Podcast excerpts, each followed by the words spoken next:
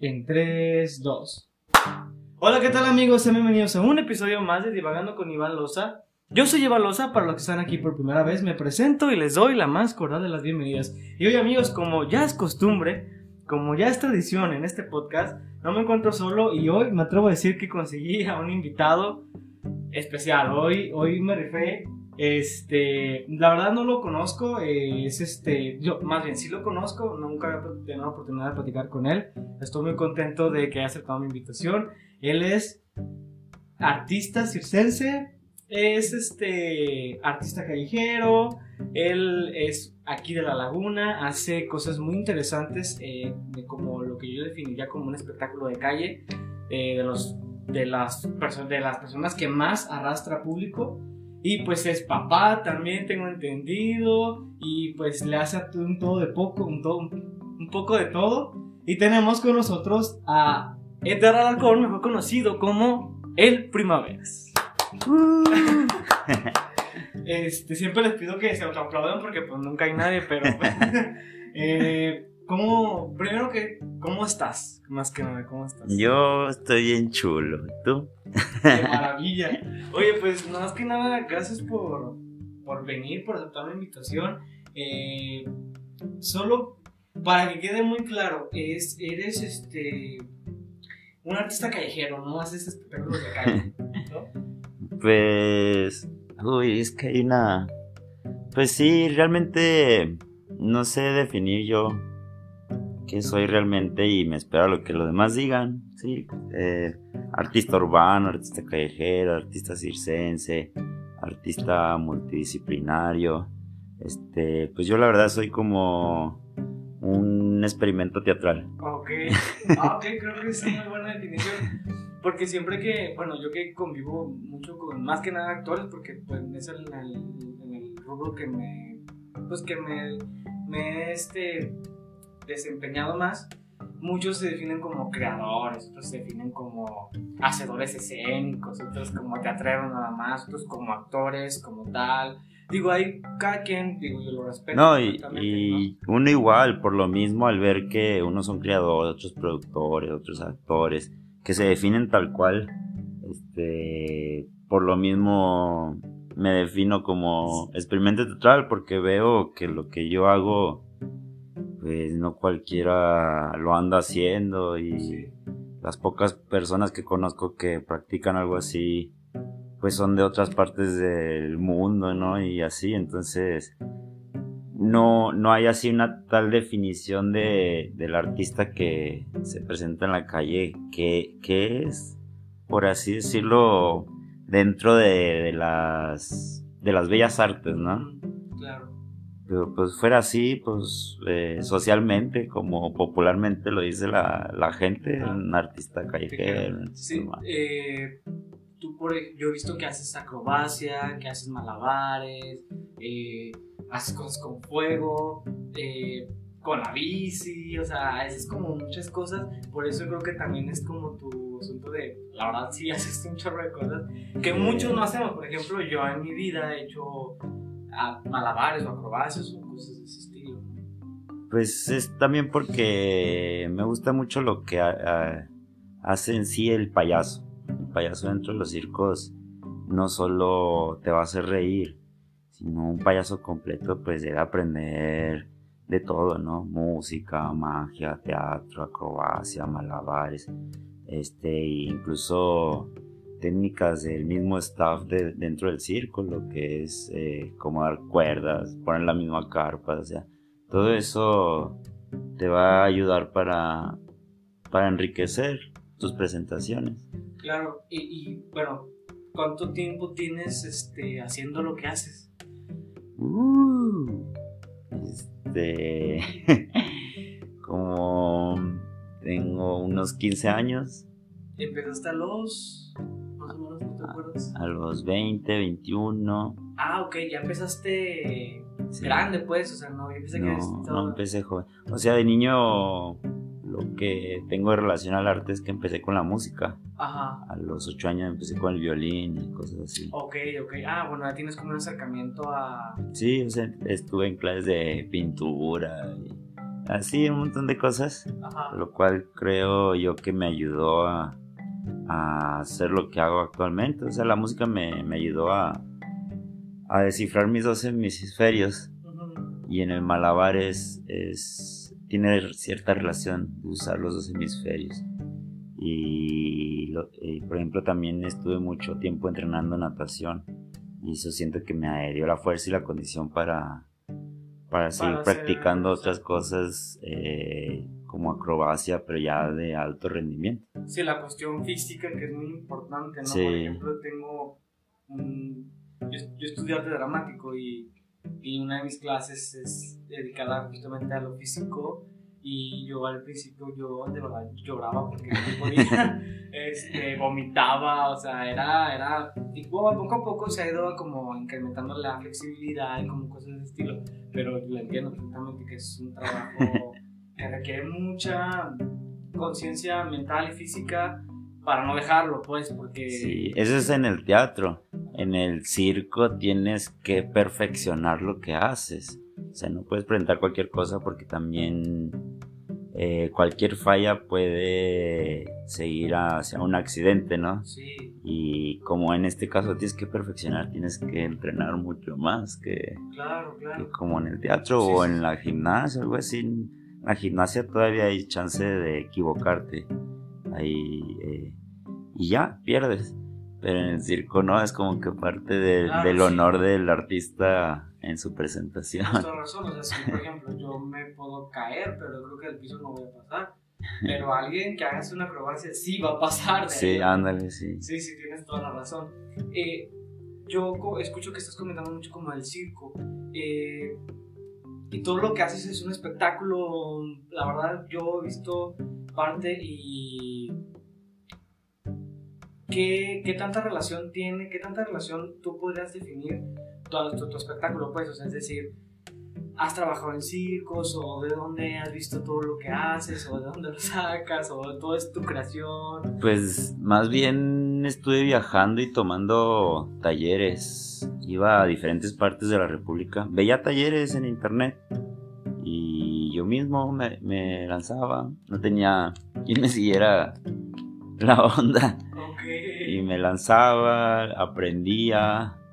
eh, tanto malabar, tanto acrobacia, aéreo, eh, artes del payaso, expresión corporal, este, pues tomé, tomé talleres hasta que un día pues pude estructurar todo. un espectáculo unipersonal y es el que pues me ha llevado, traído, hecho y deshecho todo. Ok, o sea que sí eres completamente autodidacta, ¿no? O sea, sí. Exactamente, sí. O sea, pues también no es como que haya tenido la oportunidad para poder tomar una licenciatura de esto.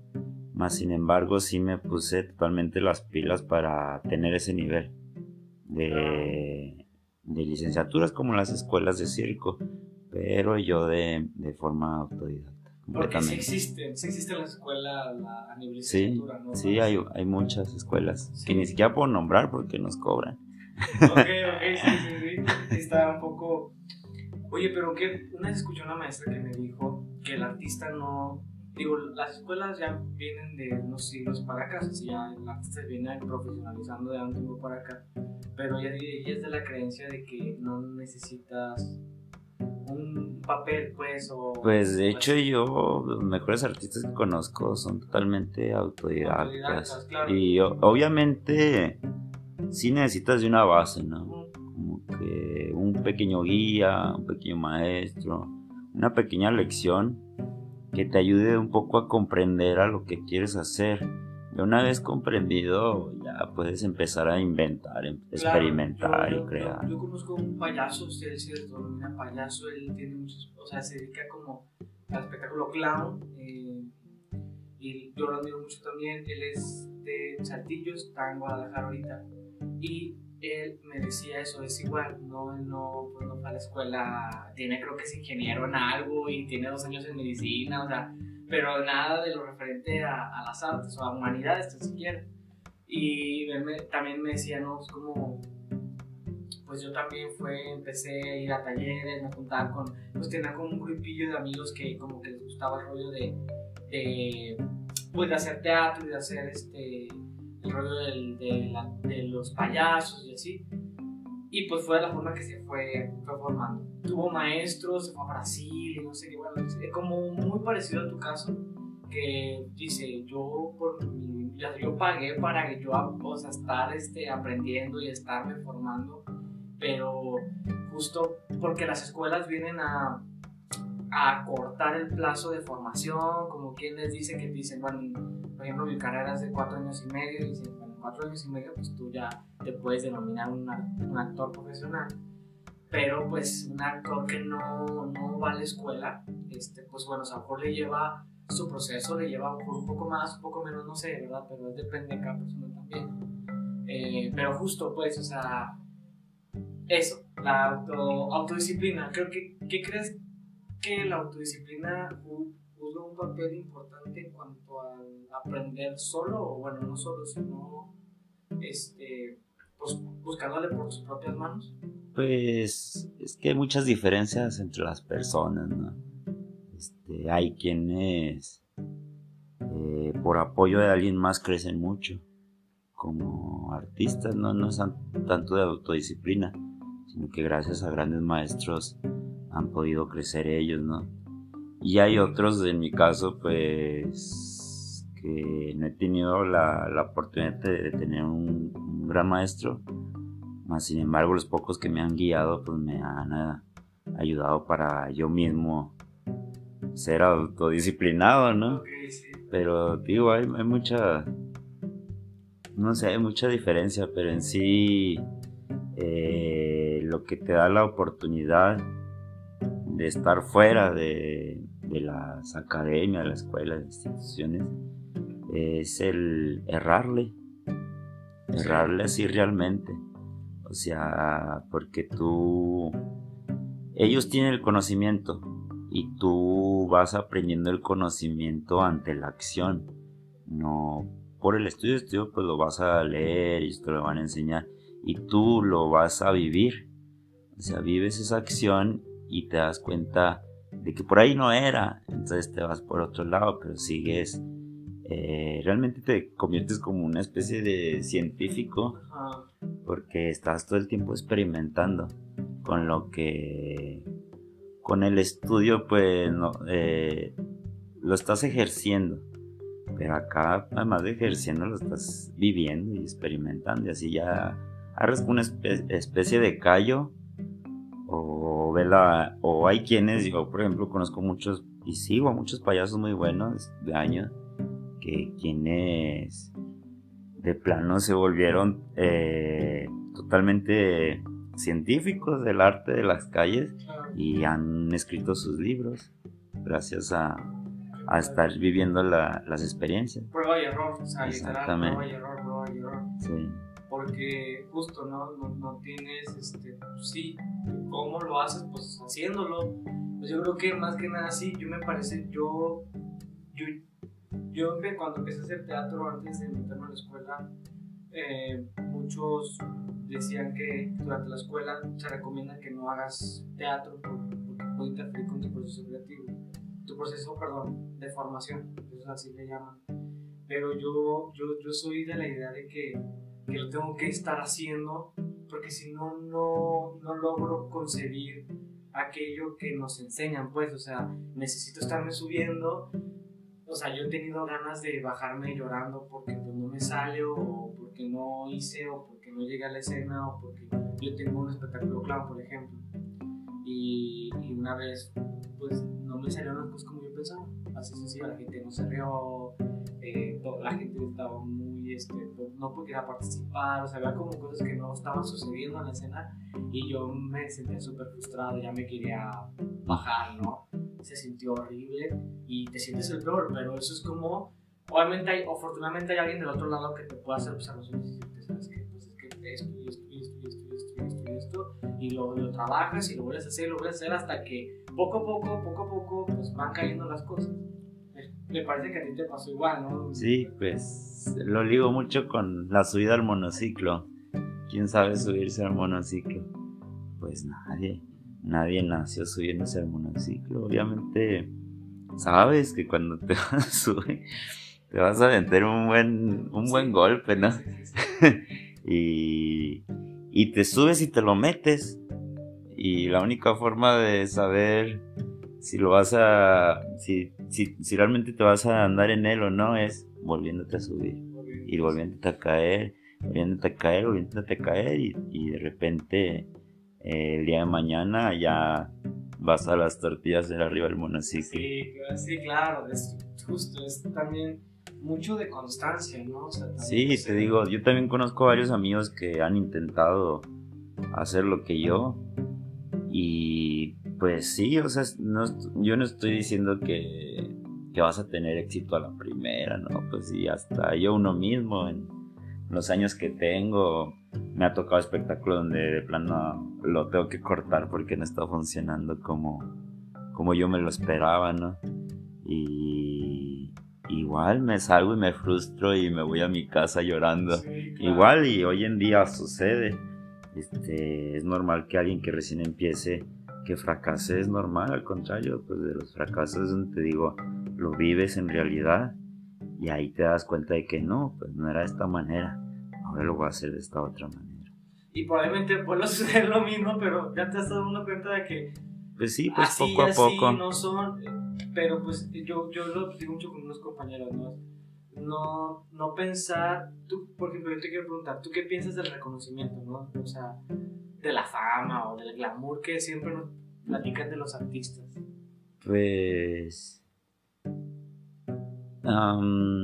no es algo muy extraño lo que sé. Eh, yo lo que ves es admiración de la gente hacia otras personas.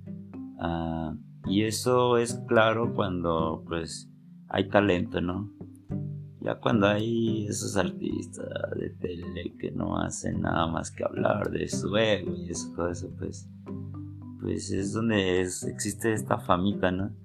Pero hay mucha gente que, de hecho, que se equivoca al presentar sus números de circo, porque al final como que, oh, ya les presenté esto, y apláudenme, ¿no?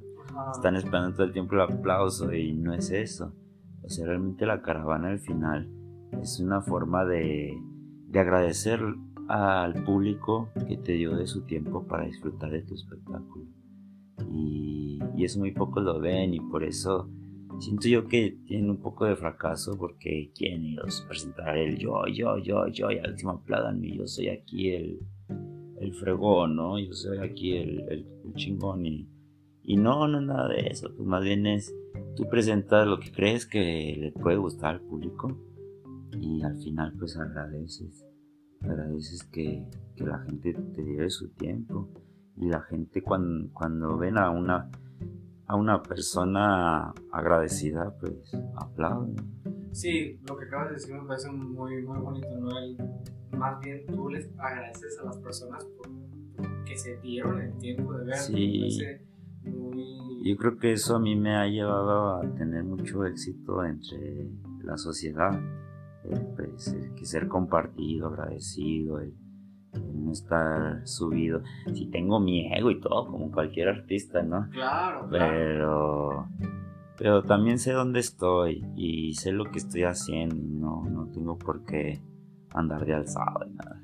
Sí, sí, pues justo lo que dices, ¿no? Yo lo pregunto siempre porque traigo aquí a, he tenido aquí a bailarines, he tenido aquí actores, he tenido gente que hace cine y, siempre, siempre está esta, pues esta, esta cosa de los artistas independientes que siempre nos pintan el mundo de los actores, de los artistas, como algo muy sobrenatural, como algo de las alfombras rojas, como algo de, de las luces, de los, de la, de los, este, los paparazzis, de todo ese tipo de cosas. Y creo que está, creo que no es por ahí. Me parece muy particular que si estás tú aspirando a, a ser actor, artista, teatro, lo que quieras hacer de referente al arte para ser famoso, me parece que es muy pinche. O sea, yo siempre lo opino así, es como... Pues sí. Es como si quieres ser famoso así, así, pues bueno, hay otras posibilidades.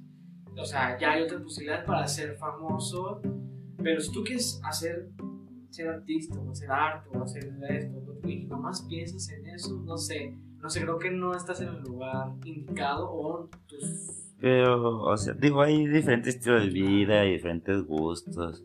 Digo, igual yo vivo de esta manera más tranquila y el día de mañana me veo así en un lugar fuera del campo, así, a gusto, tranquilo, ¿no? Sí. Y hay cambio, otras personas sí, Sí, sí, sí claro, prefieren no, y está eso y está yo lo respeto respetado. mucho, Yo lo respeto mucho, pero digo yo, no sé, si es tu único objetivo, quién sabe, no sé. Yo pienso bien diferente. Y justo lo la siguiente pregunta, lo que te iba, este, ¿qué tan difícil es ser un artista independiente? Porque eres un artista independiente. Muy difícil. Sí, muy difícil porque pues tienes que hacer el trabajo de todo, ¿no? No solamente eres artista, te conviertes en diseñador, en publicista, en mercadólogo, te- En en- sí, hasta en contador, o sea, realmente te- te- tienes que hacerlo de todo. todo. Y, y justo, justo te das cuenta que a lo mejor no solo es, justo ahorita hablamos de la parte creativa, hablamos de tu, de, de tu formación, hablamos de que fuiste talleres, pero nadie te enseña a hacer cuentas, o sea, nadie te enseña a, a cómo más o menos producir o, cuánto gastar en un espectáculo para poderle sacar lana, o O sea, en las escuelas de circo sí tendrían sí, eso. claro, también la mía, pero digo, quiero decir Pero que si fue- fuera, no, a nadie te A enseña. lo mejor te fue más complicado. ¿no? Sí, así afuera nadie te lo enseña y, y tú mismo tienes que aprender todo eso. Este, luego lo que yo noto es que cuando andas así más independiente, valoras más la compañía. Entonces luego cuando se te suma alguien, eh, sabes más directo por dónde ir y, y qué hacer y no hacer. Porque ahorita tú, tú estás solo, o sea, si eres, tú haces todo lo que haces. o sea, tú montas tu audio, tú traes tus cosas, Sí. todo, todo, todo. Todo, todo, hasta ser papá. Hasta ser papá, justo hablamos también, ¿no? Que eres también papá. Y, y, y esa es otra cuestión.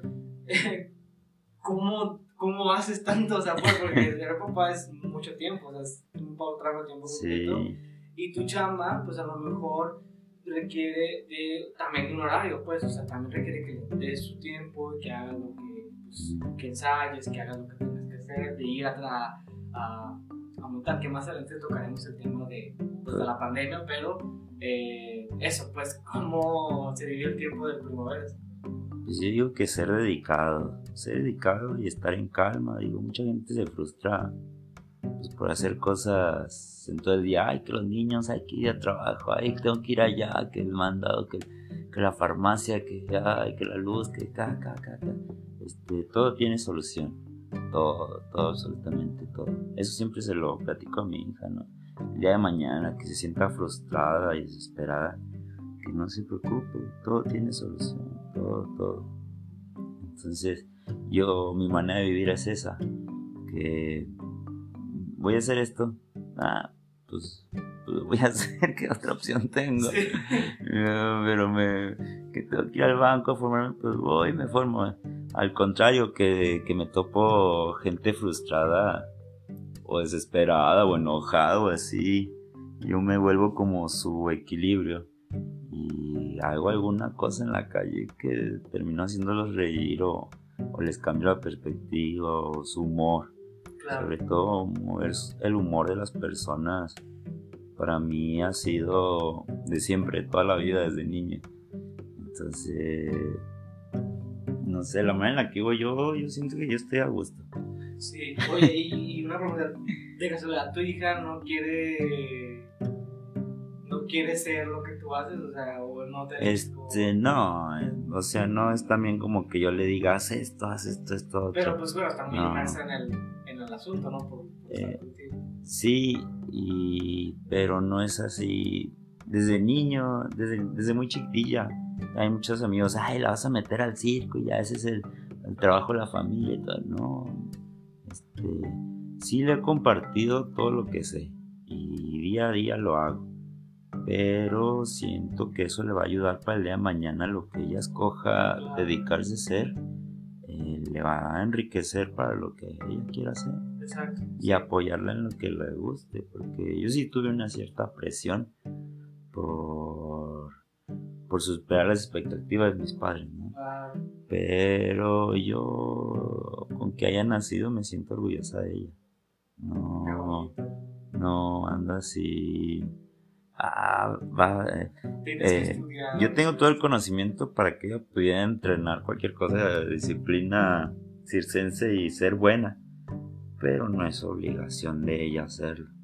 Es más bien el día de mañana, si ella eh, se le crea interés propio, natural, por gusto, adelante le damos. Claro, sí, o sea, mientras ella quiera. Exactamente. Sí, yo también batallé. Bueno, yo cuando le dije a padres que ser actor, como.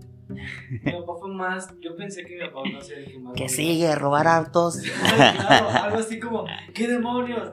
No, pues yo venía de una, una hermana abogada y mi otra hermana este, pues estudia todo lo que tiene que ver con la belleza, maquillaje y todo ese rollo. Y pues yo artista o actor, bueno, mi papá, mi papá ya no se su vida y ¿Qué sigue? ¿Hacer show en la plaza? hace show en la calle. No, ¿Hacer malabares en los semáforos? Exacto. Mi, mi papá fue como, bueno, pues digo, pues, si tú quieres, mi mamá fue la más que, la que así como dijiste, ¿qué onda? ¿Qué, qué, qué? ¿Qué vas a hacer? No sé qué. Pero, pues mira, mis papás, eh, mi papá me dice, mira, mientras lo hagas con todo el gusto y la pasión y yo te haga feliz, yo me lo Y tú todo depresivo en el cuarto. ¡Ah! ¿Para qué hacía teatro?